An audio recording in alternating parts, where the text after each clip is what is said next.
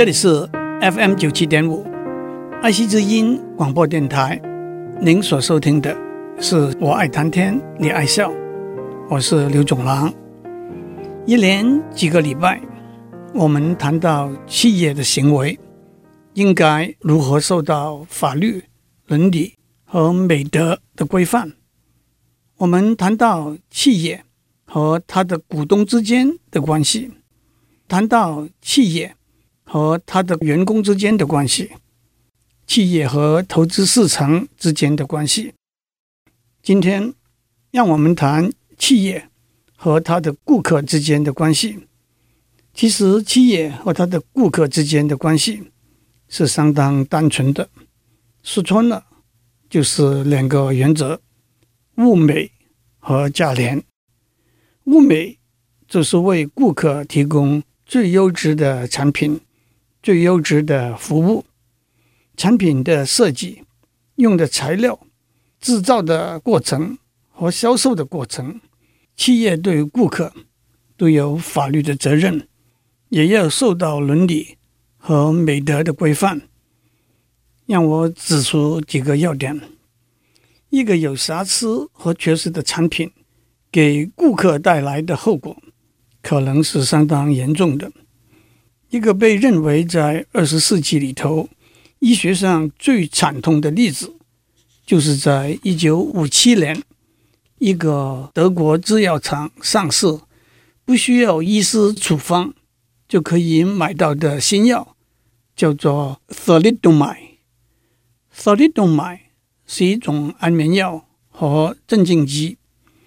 到了一九六零年，已经在四十几个国家获得批准上市。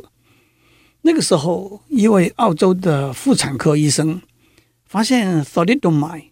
可以减轻孕妇怀孕期间呕吐等不舒服的症状，就开始建议他们服用这种药。而且接下来，世界各地许多妇产科医师也都仿效。这个处方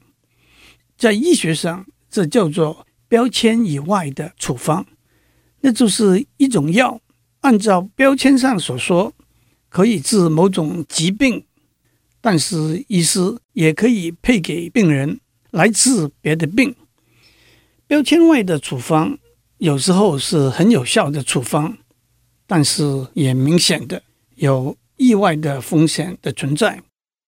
虽然制造 Thalidomide 的药厂在广告上说，这种药绝对安全，包括孕妇和他们的胎儿在内。可是到了一九六一年，这位澳洲的妇产科医师就开始怀疑，接着也证实了服用过 Thalidomide 的孕妇和产下四肢不全的婴儿的关联。到了一九六二年。Thalidomide 就完全被禁用了。在这段期间，全世界一共有一万到两万个婴儿受到影响，而且过了多年之后，也有些数据指出，这些受到影响的婴儿的下一代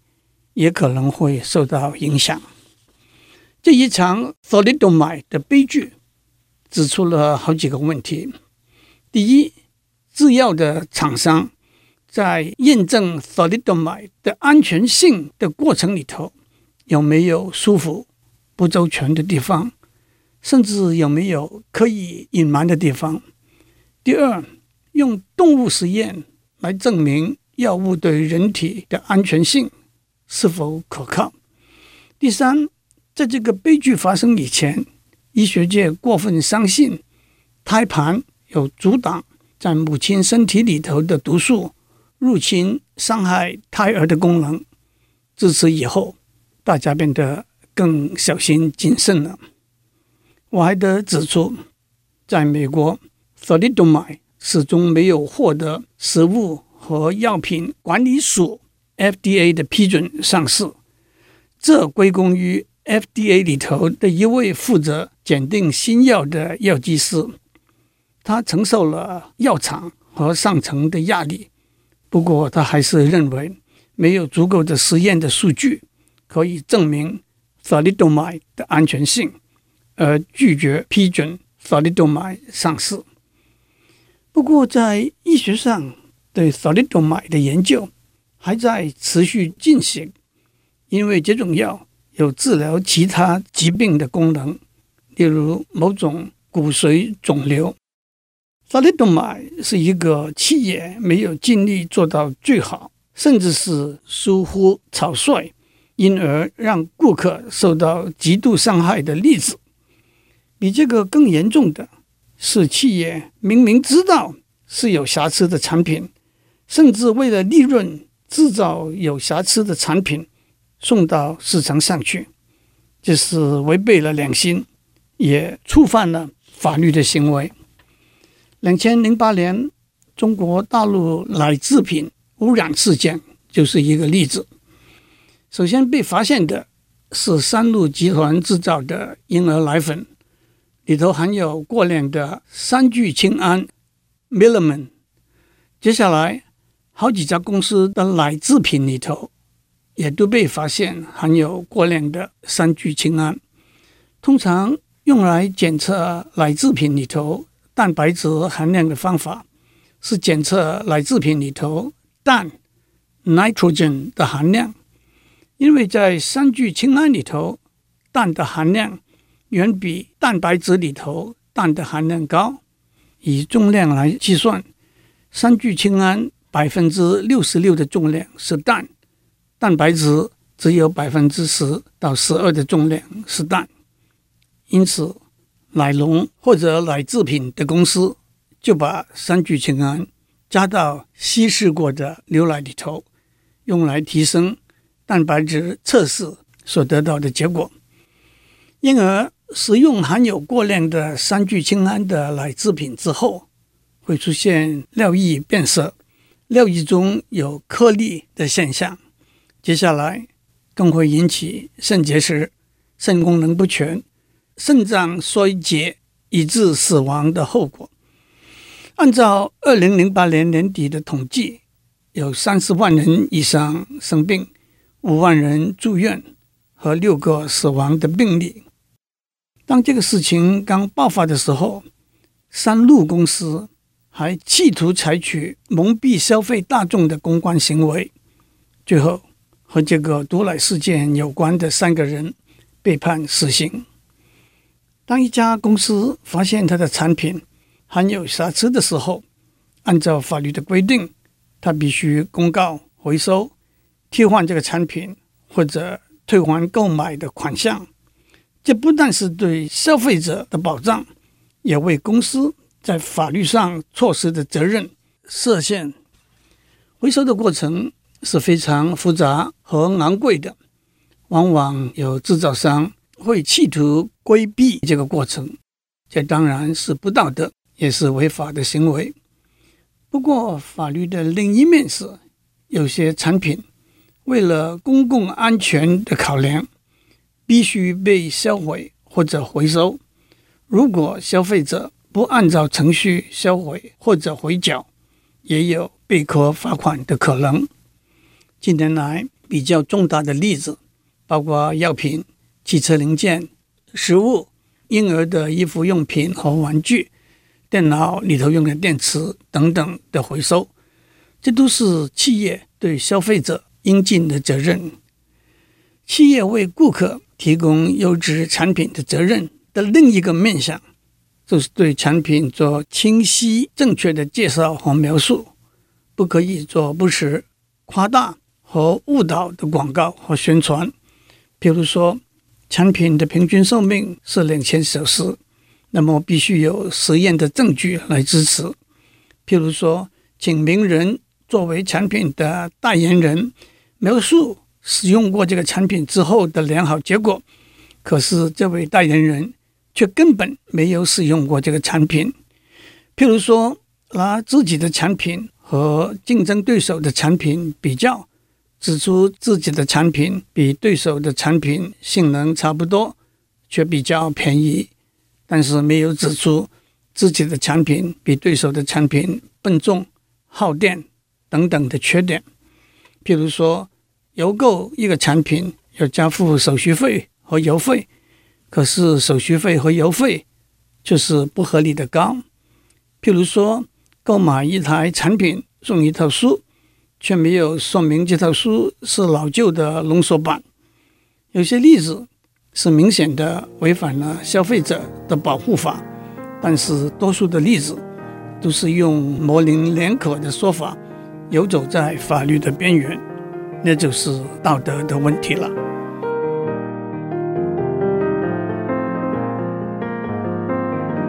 我们在上面讲到企业。和他的顾客之间的关系这两个重要而单纯的原则，那就是物美和价廉，也就是优良的品质和低廉的价格。我们已经谈过优良的品质的重要，让我们接下来谈怎样可以保障消费者付出的是合理的价格。在一个自由、公平竞争的市场上。价格是竞争里头最重要的武器之一，因此，只要我们能够维持一个自由公平的竞争环境，得利的自然就是消费者。因此，每个国家都有维持自由公平竞争，也就是反垄断 （antitrust） 的法令。在英文里头，trust（T-R-U-S-T） 和 Cartel，C-A-R-T-E-L，这两个名词都是指几个公司联合起来建立的一个机制，目的是协议决定产品的产量和价格。特别是市场上的竞争者的数目并不多的时候，Trust 或者 Cartel 的成立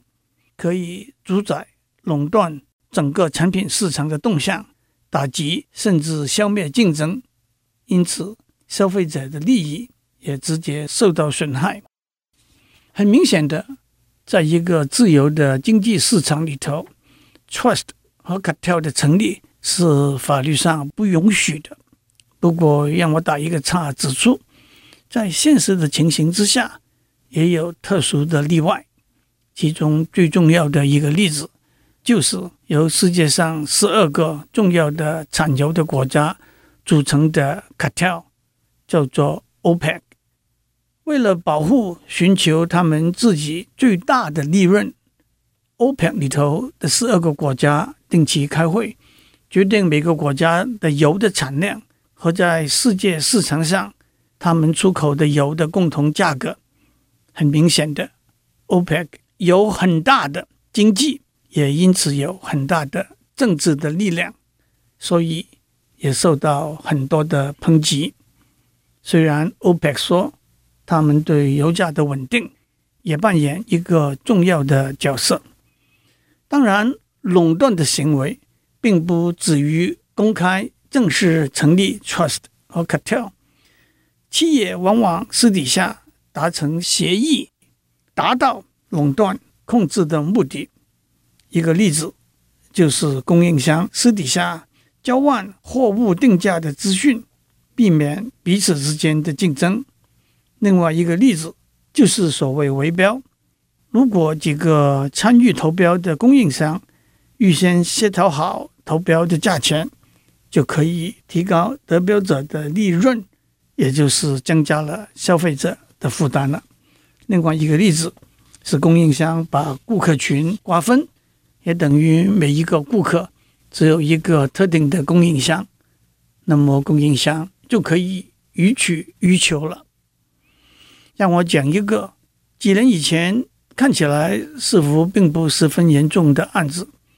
那是英国航空公司 British Airways 和维珍大西洋航空公司 Virgin Atlantic Airlines 勾结起来决定。燃料附加费的案子，这两家都是英国注册的航空公司，飞行的航线又有相当程度的重叠，所以多年来一直是竞争的死对头。近年以来，因为国际油价的上升和波动，航空公司获得政府的批准，在飞机票的价格上，按照当时的油价和飞行的距离。加收燃料附加费。燃料附加费是每个航空公司按照自己的公式来计算的。对我们一般乘客来说，而只是几块钱到几十块钱美金的一笔糊涂账，很少人会注意到不同的航空公司收的燃料附加费是不同的。在二零零四年到二零零六年期间，英国航空公司和维珍大西洋航空公司的负责人员有几次的接触，交换燃料附加费的估算资料，就被以勾结设定价格的罪名起诉。在二零零七年，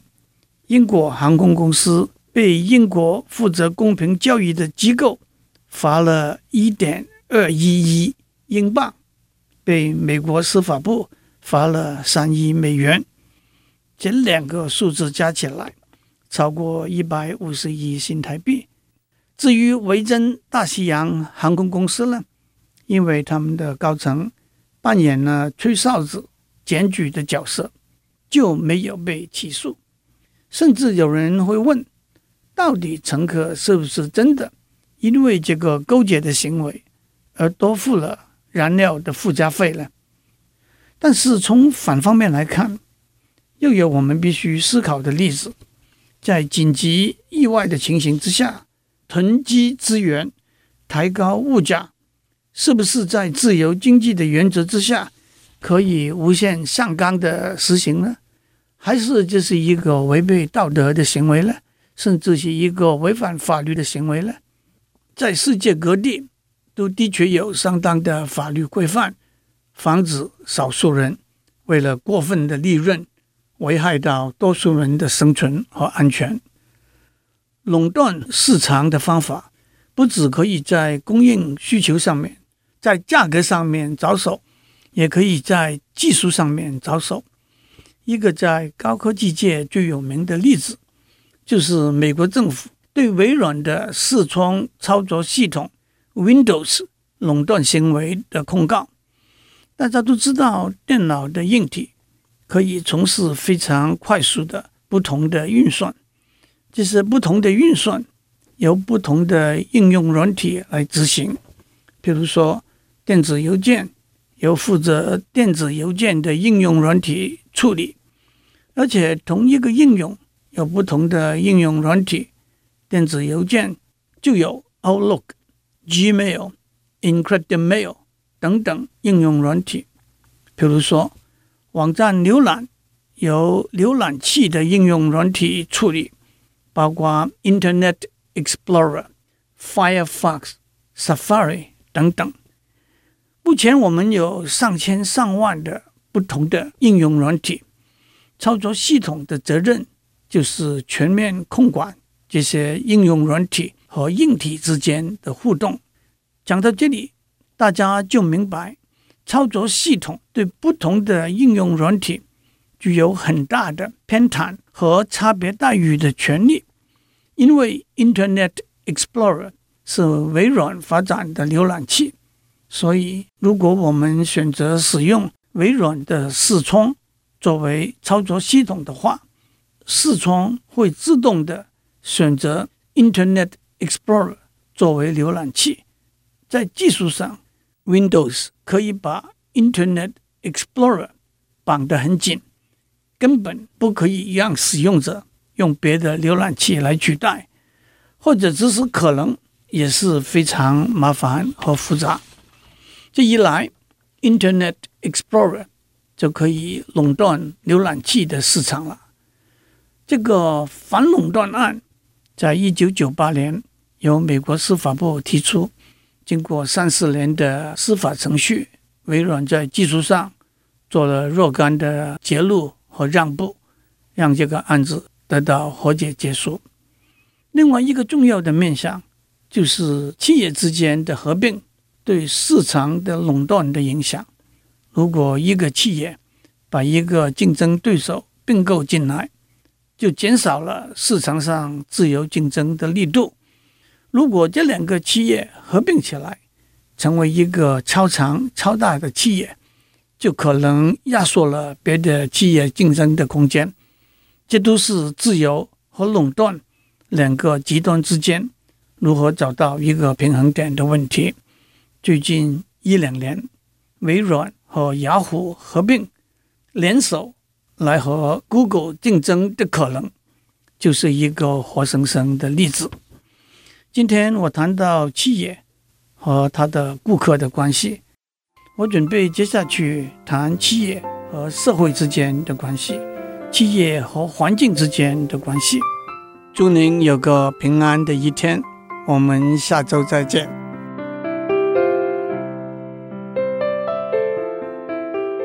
以上内容由台达电子文教基金会赞助播出。